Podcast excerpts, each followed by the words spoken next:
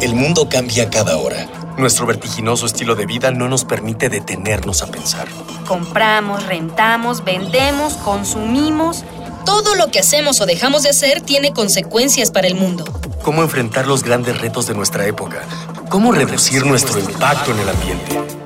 El Programa Universitario de Estrategias para la Sustentabilidad, pues, y Radio UNAM presentan Ambiente Puma.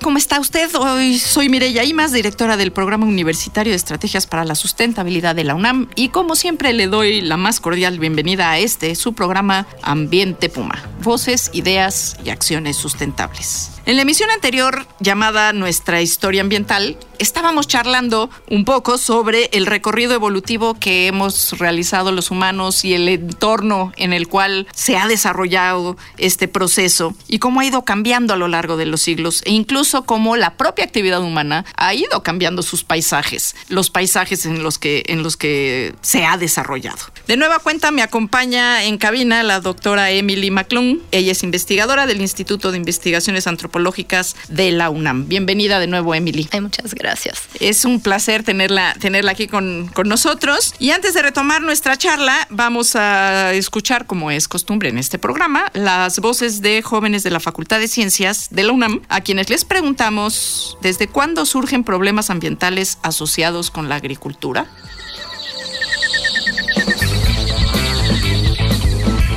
¿Desde cuándo hay problemas ambientales asociados a la agricultura?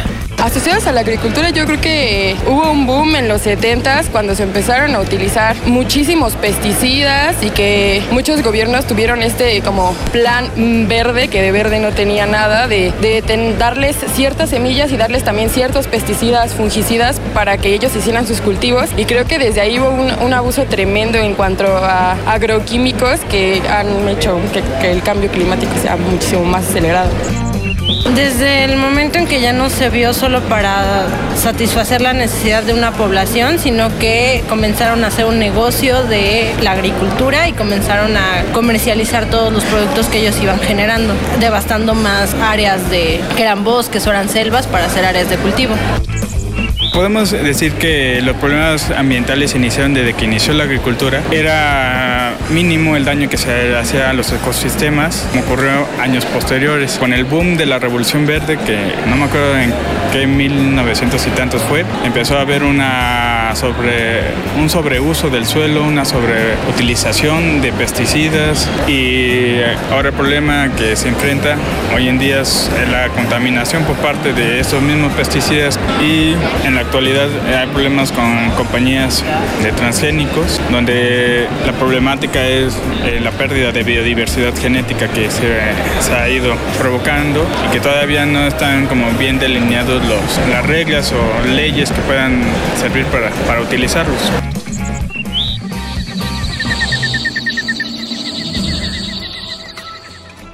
Eh, escuchábamos las voces de las y los jóvenes universitarios sobre los problemas ambientales asociados con la agricultura. Y en el programa anterior, eh, la doctora Emily McClung nos comentaba de que estábamos viviendo en el Holoceno, a diferencia del eh, proceso del Pleistoceno y el cambio hacia el Holoceno. Y ahora hay un debate que está pues ya puesto en el candelero en la comunidad científica y de hecho en ya muchos textos, este, en revistas de publicaciones eh, con arbitraje internacional, etcétera, se está hablando del antropoceno. Yo le quiero preguntar aquí al especialista qué opinión tiene de este tema y si sí, ¿cómo nos comeríamos el antropoceno? Bueno, mire, el antropoceno antropoceno es un tema de debate porque cuando fue propuesto como una época esta o era, ya se me va, si es era o época, es era, Época, ¿no? era o periodo. Entonces el, el, antropoceno se define a partir de aproximadamente 1950, 1945. Que es cuando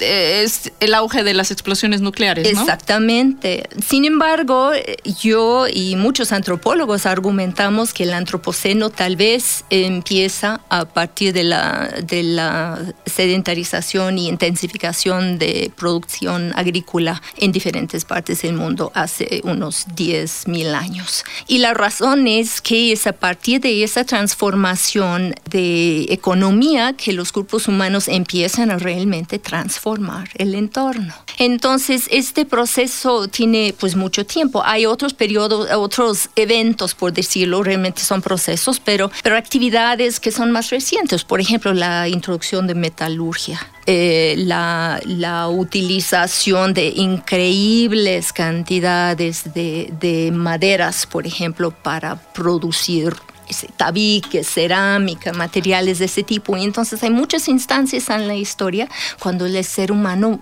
modifique terriblemente. Hay algunas propuestas que sugieren que una de las épocas quizás para datar el antropoceno podría ser la conquista de América en, términos del intercambio que hubo de vegetación, de animales, el proceso de abatimiento de las poblaciones locales, el recrecimiento de los bosques, el impacto esto en las concentraciones de CO2. ¿Tú qué opinas?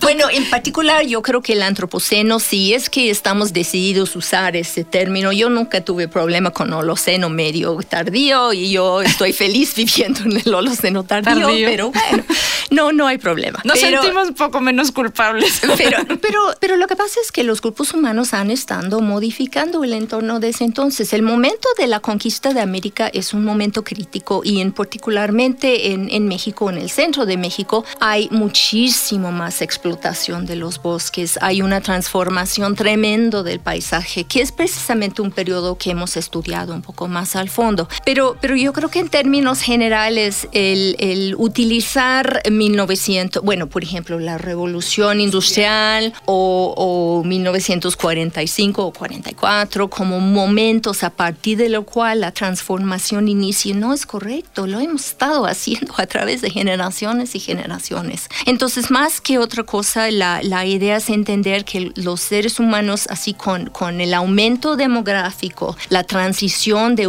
técnicas agrícolas intensivas, la, la, el desarrollo de ciudades, zonas urbanas densas, de, alta población. Esos son los factores que realmente impactan. Que de hecho había poblaciones humanas densas desde periodos muy atrás. Sí, ¿no? sí, estamos hablando de periodos prehistóricos en nuestro sentido, aunque ahora eh, hay registros escritos en su lengua de algunas de sus, actividades, eventos históricos, etcétera, pero son, son procesos muy antiguos. Entonces la cuestión es que cuando el daño empieza a ser realmente notable, pues hay evidencia de, la, de las actividades de metalurgia de China en los, este, ¿cómo se llama? Los núcleos de hielo en Groenlandia. Entonces, pues, que, que es... Sí, que se pueden datar, o sea, ya están en el registro fósil, digamos, ¿no?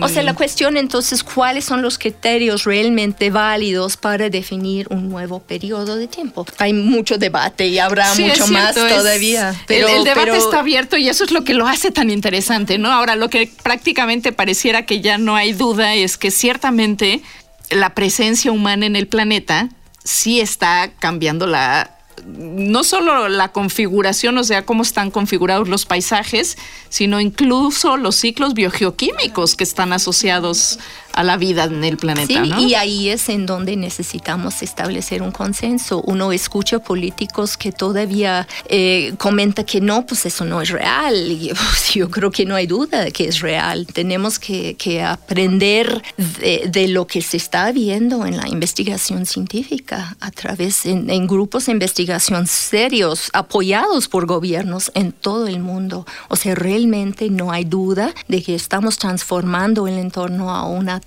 un ritmo demasiado rápido y pues las consecuencias se está viendo. Y eso es bien interesante, o sea, cómo podemos ir ligando, cómo vamos tejiendo en este programa el nuestro pasado con nuestro presente y nuestro futuro, ¿no? El futuro posible de la humanidad en este contexto. Eh, ¿Y a usted qué le parece? Díganos, mándenos su opinión. Como siempre, nos interesan muchísimo sus comentarios. El día de hoy estamos regalando un ejemplar del título La historia humana del origen a nuestros días, coordinado por la doctora Emily McClung. Y eh, díganos usted en qué año y dónde comenzó la llamada Revolución Verde. bien o mal llamada Revolución Verde. Se llamó Revolución Verde, digamos que mal llamada verde, pero así llamóse, ¿no? Les recuerdo nuestras vías de contacto en Twitter, estamos en arroba UNAM Sustentable, en el Facebook e Instagram Sustentabilidad UNAM, o bien en el correo electrónico ambiente arroba puma.unam.mx. Recuerda que este espacio lo construimos con las voces de todas y de todos. Y bueno, como todo dura hasta que se acaba los programas de radio más rápido que otra cosa. Yo digo que aquí adentro en cabina el tiempo circula de otra manera. Vamos a platicar, a tratar de cerrar un poco esta idea del antropoceno y vamos a platicar por qué, por qué hicieron el libro este, de esta serie de las huellas. ¿Cuál, ¿Cuál es lo que ustedes quieren comunicar con este libro? ¿Cuál es el llamado de este, de este texto? Yo creo que la antigüedad de la transformación del, del paisaje a nivel mundial. Eh, nosotros tenemos en serio esa idea de que las cosas pasaron en la historia reciente. La revolución industrial es un ejemplo eh, de ello, eh, pero en realidad es importante entender que la presencia del ser humano a través de su evolución cultural que por, por lógica tiene consecuencias sociales, tiene consecuencias económicas y finalmente políticas, hemos estado cambiando constantemente nuestra relación con el entorno. Se habla, por ejemplo, de un concepto del indio ecológico, ¿no? la idea de que los grupos indígenas son cuidadores del entorno, lo cual es realmente cierto porque tiene una ética como parte de su ideología, parte de su cosmovisión, lo cual les permite ver el entorno como parte Se ubican dentro de ese Exactamente, ellos son una parte entre muchos otros seres y bueno, no sé, los minerales, la tierra, el cielo, todos esos tienen vida dentro de esta cosmovisión. Esto existe todavía en la época azteca. Eh, es, es muy importante esta visión porque permite justificar que el ser humano puede explotar de manera productiva su entorno. Pero hemos perdido eso. La globalización, la pérdida de identidades culturales, étnicos a través de las generaciones nos ha hecho perder esa liga con la tierra. Entonces, pues es obvio que una sociedad eh, Sí, ¿no? Ahora el valor más importante es acumular, no importa qué, si, si, si, es dinero, si es teléfono, si es televisores, si son coches, si son... Eh, aquí el chiste, el que vale es el que más cosas tiene, aunque no las use o las maluse, aunque afecten el entorno y hemos perdido ciertamente esta relación no solo con la naturaleza, sino con los otros, con el otro, la otra, ¿no? Esta cosa que nos hace ser humanos, que es ser parte de una colectividad de personas que entre las cuales nos reconocemos nos conocemos, nos identificamos y pertenecemos a ese entorno del que obtenemos nuestro alimento, nuestra agua y en el que vamos a ir a parar eventualmente para hacer alimento o no de otros seres vivos. Y esta esta parte del ciclo vital, pues como que la hemos ido perdiendo y al no entendernos que somos parte de esto, pues nos desconectamos de la naturaleza. Y bueno, como siempre, y hemos llegado al final y es tradición en este programa preguntarle a nuestro invitado o invitada en esta sección de no hay pretexto, hacerle una pregunta que intentamos que nos respondan en una sola frase. En este caso, ¿por qué no hay pretexto para conocer nuestra historia como especie y hacer de esta historia la escalera de nuestro futuro? Conocer el pasado es lo que ilumina nuestro futuro. No podemos regresar al pasado, pero hay muchos, muchos aprendizajes de, de, milenios de seres humanos que nos puede contribuir a mejorar nuestra vida.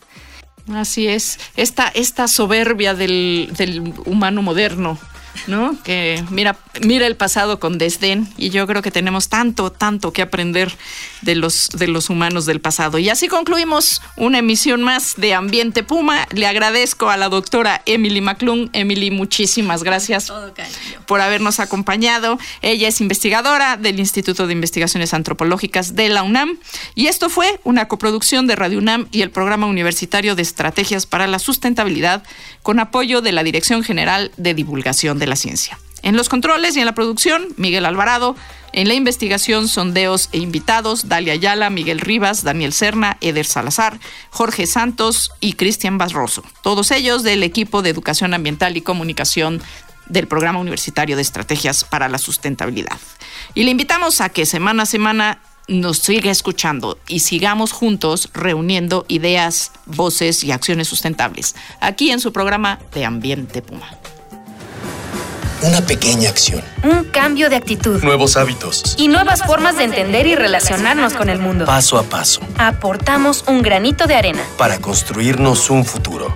El Programa Universitario de Estrategias para la Sustentabilidad, pues, y Radio UNAM presentaron Ambiente Puma.